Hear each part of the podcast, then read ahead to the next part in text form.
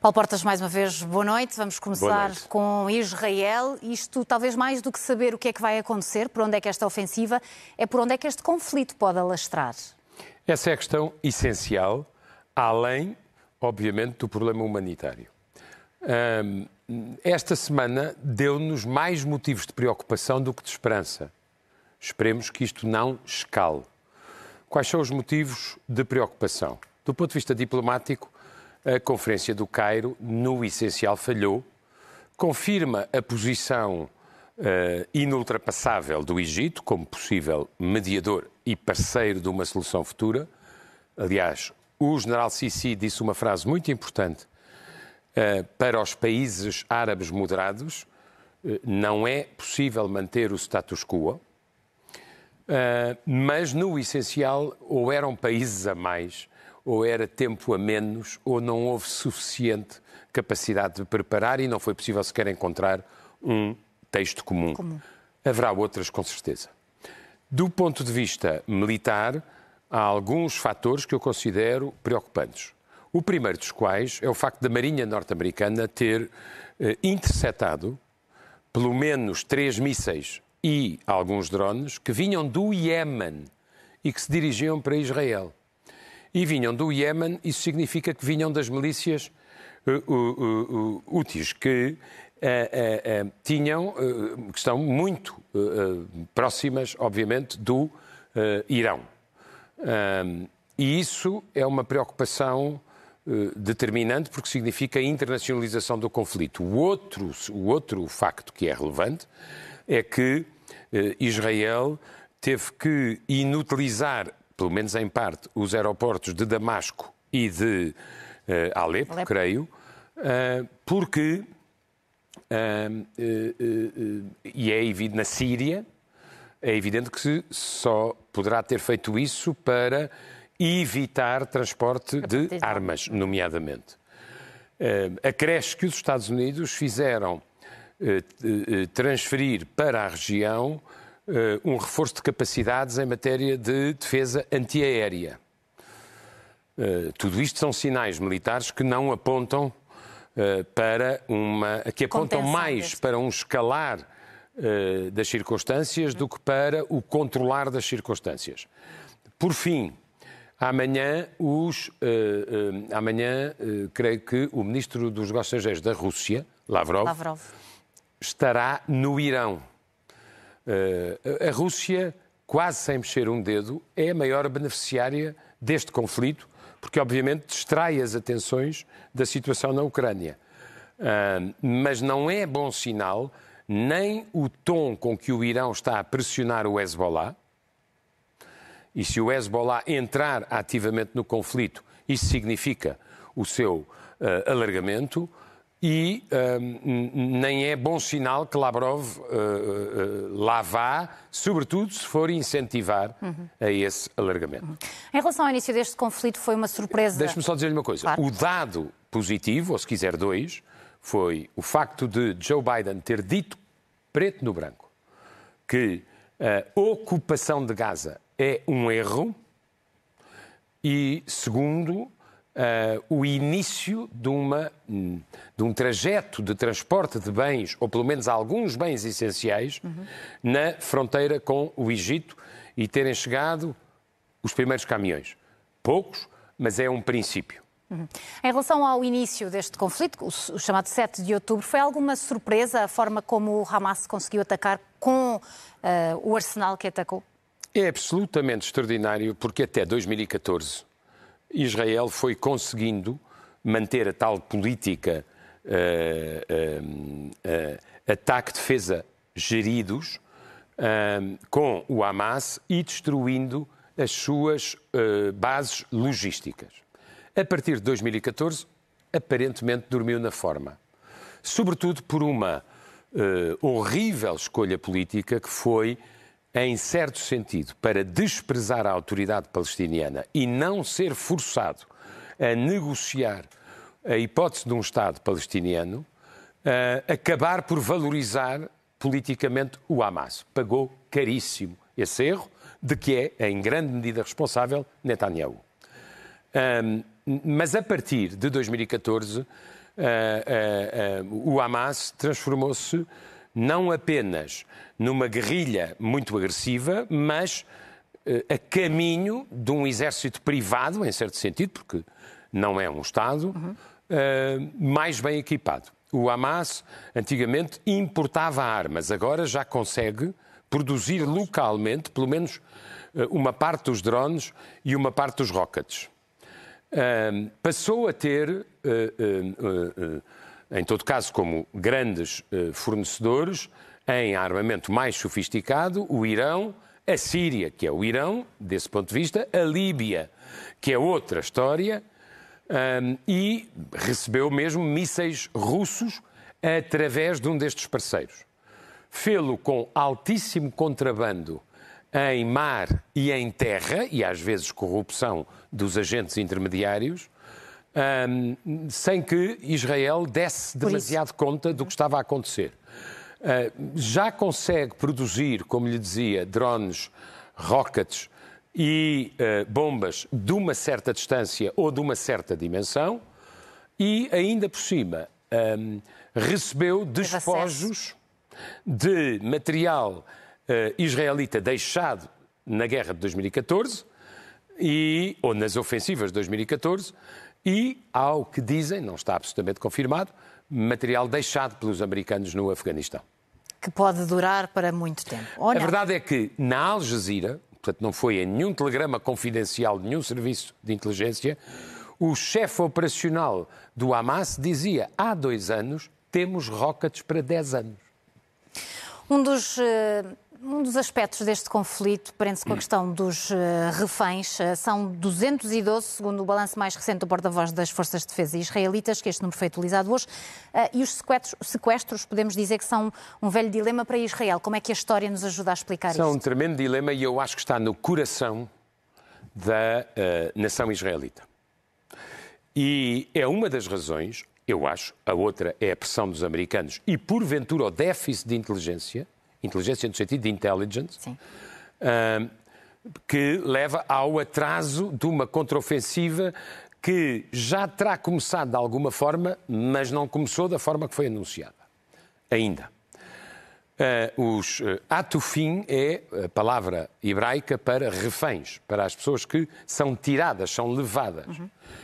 Uh, e este é o, uh, o, cordão muito sensível de Israel, não só por causa, por razões religiosas, e portanto é muito difícil para as famílias poderem enterrar os seus mortos sem os corpos. Corpo.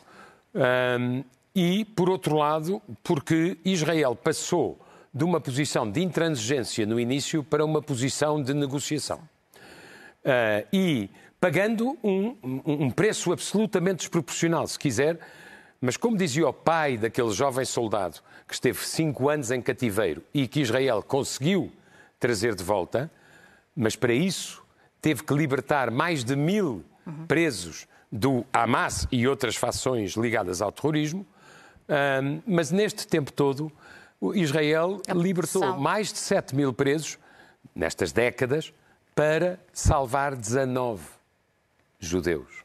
E isso é o coração, é uma das questões que é certamente mais problemática, para, mesmo para este governo de Netanyahu. É como fazer uma contraofensiva sem causar danos aos próprios reféns israelitas.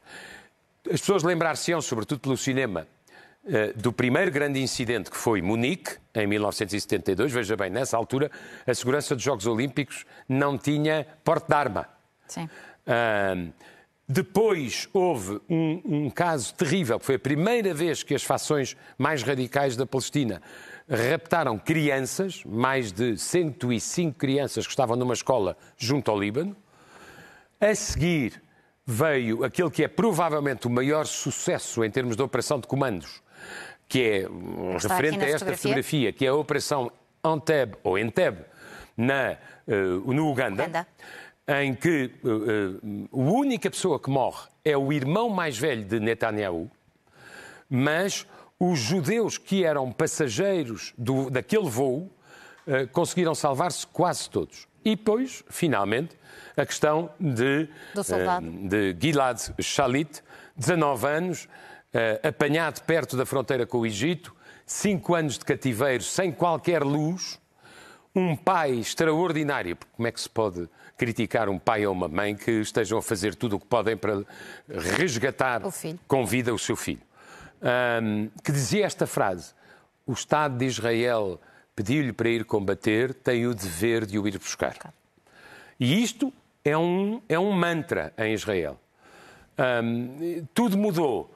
Um, a certa altura, para a libertação de, de, deste soldado, foi de facto um número de prisioneiros completamente desproporcional e houve uma grande polémica em Israel.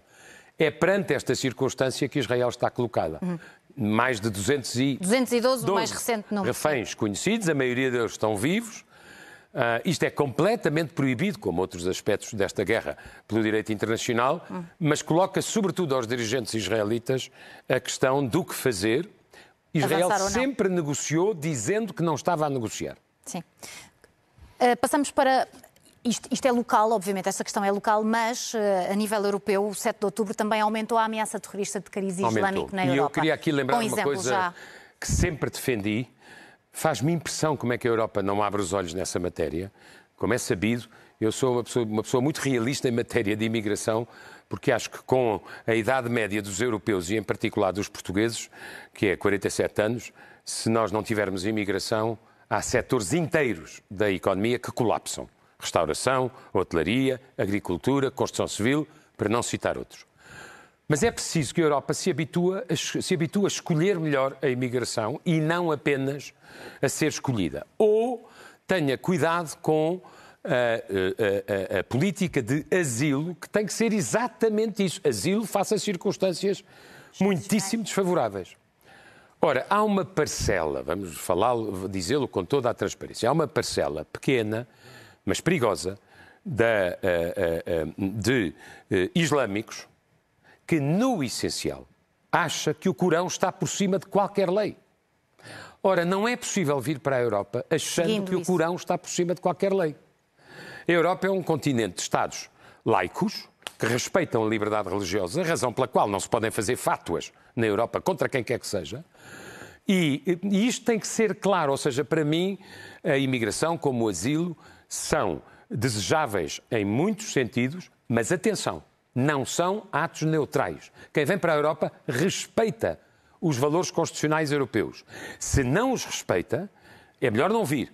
E se os viola, depois de assinar o respectivo documento clarinho, isso é motivo de repatriação. E se os viola em flagrante delito, não pode durar nem meses, nem anos. É a única maneira da Europa, mas isso é preciso fazer uma mudança que não é radical, é apenas explicar que a Europa valorativamente não é neutral. Uhum. Como eu digo muitas vezes, aqui não se escondem as mulheres debaixo de uma burca, não se perseguem as pessoas por orientação sexual, não se promove o terrorismo num púlpito religioso e por aí fora.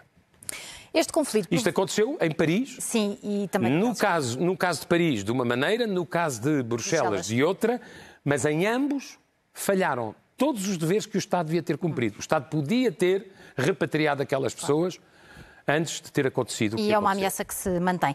Este conflito Israel-Hamas provocou uma baixa colateral. Paddy Cosgrave. O Paulo hum. conhece-o bem, por isso é que escolheu este Conheço título. porque negociei com ele durante um ano e uma equipa muito boa uh, do lado português e a dele, a transferência do Web Summit para Portugal. E porquê é que um irlandês e é um irlandês? Um irlandês é um irlandês, Paddy é irlandês.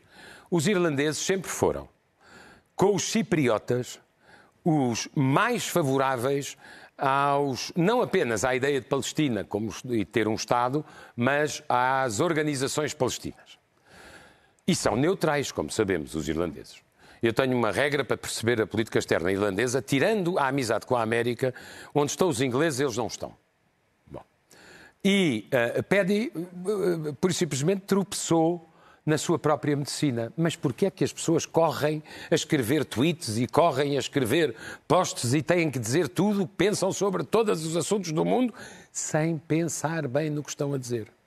Obviamente, condenar os aliados europeus que não mataram ninguém, sem começar por dizer que aconteceu o que aconteceu no dia 7 de outubro, uh, foi um lapso, no mínimo. A outra coisa que ele não percebeu é que o Web Summit é uma festa de startups. Israel é, é a nação das startups. Há mais, há mais startups por metro quadrado em Israel do que soldados, o que não é fácil.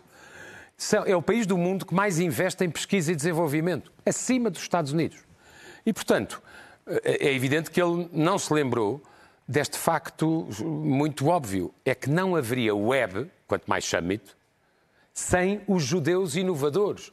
Zuckerberg é, foi educado como judeu. Uh, Bezos, por exemplo, foi, é da ascendência judaica. Nunca esquecer um pequeno detalhe que nós portugueses deveríamos lembrar. Pode ser que ele disse, não se lembre.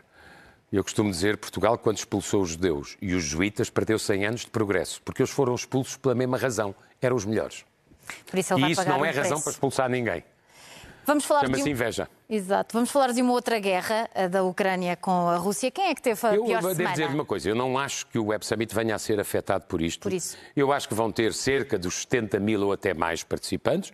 Agora, têm que resolver um problema de reputação criado com esta, um este novo, lapso, este um, erro. Um novo rosto mais uh, conhecido, por assim dizer. Uh, falávamos da, da guerra Ucrânia-Rússia. Quem é que teve a pior semana, a Ucrânia ou a Rússia? Foi a Rússia. Só que, como o mundo está a olhar para o Médio Oriente, Distraídos. Eh, eh, este facto passou quase despercebido. E este facto é que, pela primeira vez, os mísseis americanos que a Ucrânia sempre quis e Biden tinha certa relutância em dar, mesmo numa, eh, numa derivada menos, com menos alcance de distância, só 100 milhas, usados dentro do território Ucrânia. ucraniano ocupado, portanto, não usados em território russo, um, causaram uma devastação na força aérea uh, uh, da Rússia muito significativa. Foram abatidos nove helicópteros, seguramente, aparentemente mais cinco de uma assentada e de seriamente danificadas duas bases aéreas russas.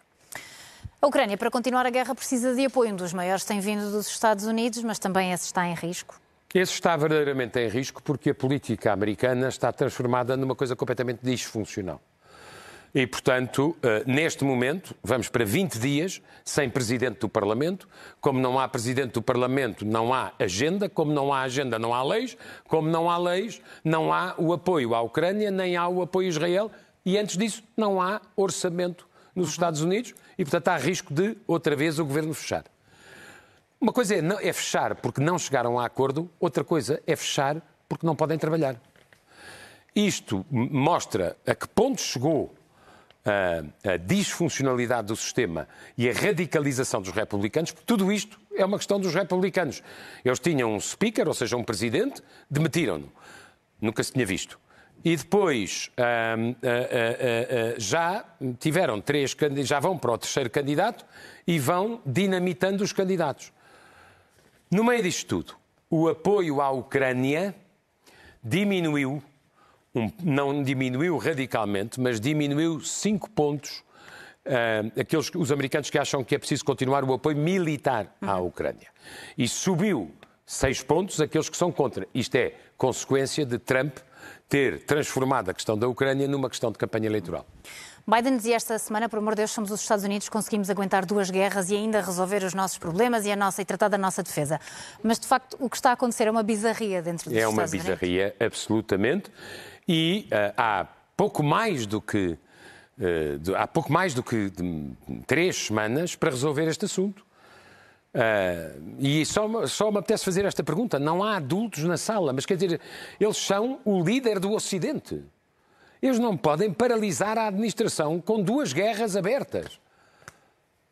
Isto é de uma falta de sentido de, de, de, falta de sentido de nação e de Estado num país que tem um elevadíssimo sentido de nação, de Estado, tem dias. Uhum. Entretanto, vemos uma outra grande potência também a reforçar o seu poder, a China. Enquanto a América não está governável, a China reuniu quase 120 países na cimeira da nova Rota da Seda. Seda. Não são todos participantes ativos, mas alguma curiosidade têm. São, em geral, países do Sul, que é a, a, a reconfiguração da ordem internacional que a China quer promover. Um, e a China tem, como sabe, muita influência económica em África e muita influência económica na, na América do Sul. a China tem um modelo de cooperação em que faz empréstimos com taxas mais altas do que as instituições da ordem liberal, eh, mas não pede aos líderes desses países para prestar contas. Para muitos líderes autoritários, a ideia de não ter que prestar contas é uma ideia simpática. Agrada.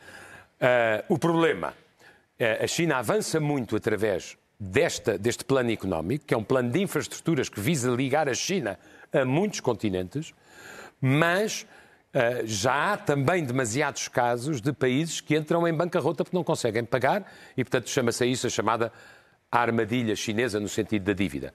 O empréstimo é, é simpático, o juro é alto, mas depois chega a hora de pagar.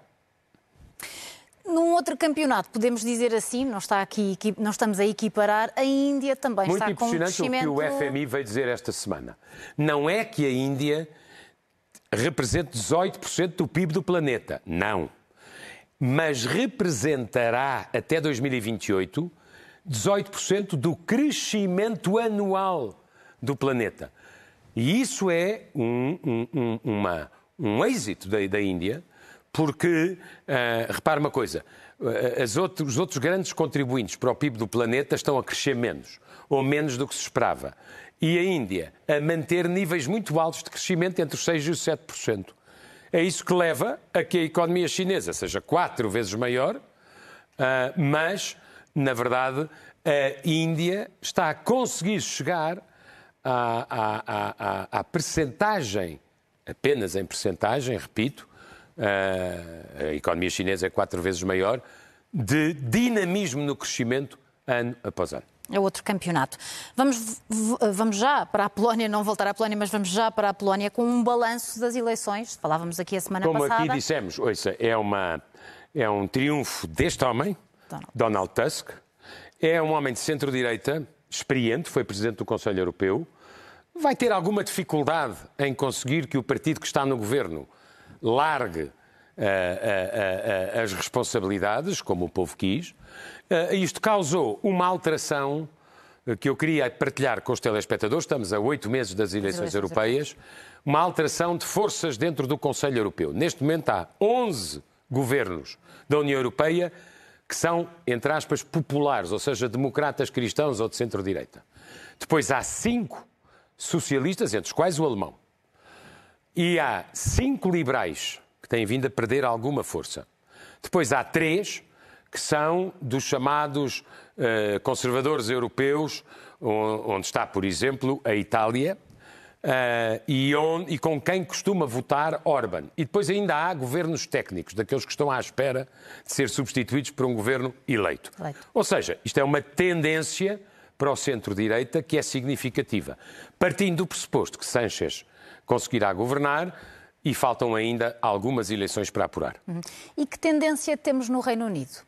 pois no Reino Unido a tendência é para os trabalhistas terem uma vitória que eu me dá a ideia que será uma daquelas vitórias à inglesa, beneficiando do sistema eleitoral, em que as pessoas já estão por aqui com os conservadores. Tenho pena que isso seja, mas na verdade eu diria que é merecido. Um, Starmer, que é o líder uh, trabalhista, que eu acho que vai a caminho de ser primeiro-ministro, as eleições são para o ano, uh, e uh, Starmer é um, moderou muito o partido, tornou um partido de centro em muitas questões, tanto económicas como sociais, mas conseguiu não apenas ganhar em sítios que eram feudos históricos dos conservadores, esta semana mais dois, mas conseguiu sobretudo uma coisa que é muito importante para ele poder governar com algum sossego e que devia ser vista na Catalunha e no País Basco. Conseguiu que o Partido Nacionalista Escocês, que está a perder para os trabalhistas, esta semana assumisse que desiste da via unilateral da independência. Desiste de tentar fazer um referendo sem a aceitação de Londres. Isso abre-lhe o caminho. Daí a referência à Catalunha. Vamos uh, falar de Portugal agora, pela uhum. parte dos impostos. Falamos dos impostos portugueses. Saiu o ranking bastante observado da Tax Foundation. Uh, aquilo que me parece importante dizer às pessoas é que a nossa posição em matéria de sistema fiscal nos países praticamente OCDEs uh, uh, observados, é 34 em 38. É uma posição francamente má. E a questão é particularmente grave no imposto sobre as empresas, o IRC, somos o, somos o segundo pior. No IRS, somos o 29 em 38, no IVA, o 26, no IMI, digamos assim, no o, o, o 20, aí a meio da tabela, e depois caímos outra vez naquilo que se chama tributação de grupos económicos ou de holdings, onde somos o 28. Tudo isto junto não significa uma coisa: o sistema fiscal não é um fator de competitividade para atrair investimento de empresas, é daquilo que estamos a falar agora, do IRS já falamos na semana passada. Uh, uh, tudo isto junto significa que Portugal não escolheu um ou dois pontos, ou não escolheu fazer ano após ano uma descida parcial, por exemplo, do IRC, que é aquilo que me parece mais cauteloso uh, e necessário, uh, e tem que se preocupar com os seus fatores de competitividade fiscal. Porque para um país que tem pouco capital é preciso ir buscar capital estrangeiro para investir em Portugal. Isso também depende do sistema fiscal.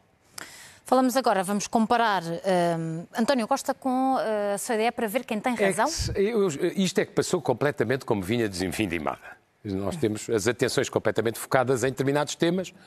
António Costa, aqui há tempos, disse uma coisa que corresponde mais ou menos à percepção dos mídia e à percepção de uma parte da opinião pública, que a responsabilidade da inflação era dos lucros extraordinários das empresas.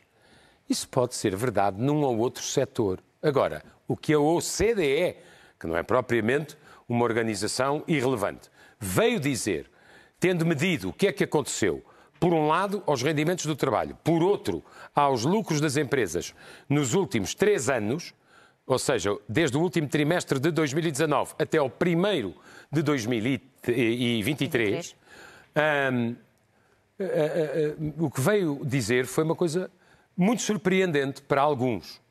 É que em Portugal os custos do trabalho subiram 19,2% e os custos por produção, por unidade de produção, subiram 8%. Ou seja, 19% do lado dos custos unitários de trabalho e 8% do lado da margem ou do lucro, lucro. se quiser, por unidade.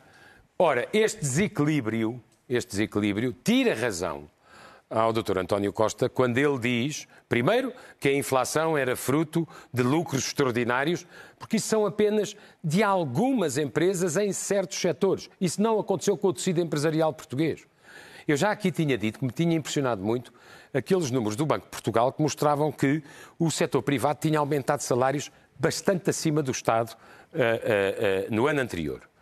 E, e, por outro lado, retira ao Dr. António Costa a argumentação para não baixar o IRC. Nós temos um problema de competitividade, como mostrei há pouco. Todos os países que competem connosco estão melhor do que nós nessa matéria. E o esforço que foi feito no IRS, que é um primeiro esforço, compensado por muitos impostos indiretos, tem que ser feito, a meu ver, no imposto sobre as empresas, porque, na verdade, não é verdade o que o Primeiro-Ministro tinha dito, veio confirmar a, a OCDE. Vamos calmamente para a nossa reta final do Global, falando Falar desta de imagem. uma coisa que eu achei linda. Falta-me ir ver in loco, mas passei muito tempo a ver as fotografias. As imagens. Que é a ala... Eh, Cisa Vieira, o arquiteto Cisa Vieira tem uma longa história com, uh, uh, uh, com Serralves. E essa longa história termina, ou tem um novo, uma nova etapa, com um novo edifício, no meio da paisagem de, de Serralves, que um, é dedicado à exposição da coleção de Serralves e à arquitetura especificamente, é uma coisa de que eu gosto muito, e esta ala Cisa Vieira tem esta luminosidade que as pessoas podem ver aqui. É muito aberta à luz, é e muito será certamente clara, muito mais é muito ao vivo. branco. Isso não é eh, tão tradicional assim ou permanente em Cisa Vieira. É um grande arquiteto não é só português, é europeu e internacional, e portanto eu fiquei muito contente que isto acontecesse. Ana Pinho está de parabéns. E vamos então para o nosso livro. Acho que não. Não é possível, não, não me mas diga. para a semana. Mas eu, eu, eu já digo qual é. é. Roma Sou Eu, um grande livro de que falarei na próxima semana. Próximo, é pronto. este que aparece aqui, da ASA, e é para quem gosta de direito, para quem seja jurista, para quem gosta da advocacia, de combates em tribunal, é a primeira parte da carreira de Júlio César, que fez dele a figura que foi em Roma e fora de Roma, é a do advogado que defendeu causas quase impossíveis, ganhando-as com tática e estratégia muito inteligentes. É um belíssimo, é uma belíssima novela histórica. Fica a sugestão, conseguimos incluir-a no portanto, Global. gostava de partilhar. Paulo Portas, boa semana, até ao próximo Uma boa domingo. semana, esperemos que nos que seja um pouco mais esperançador. Exatamente.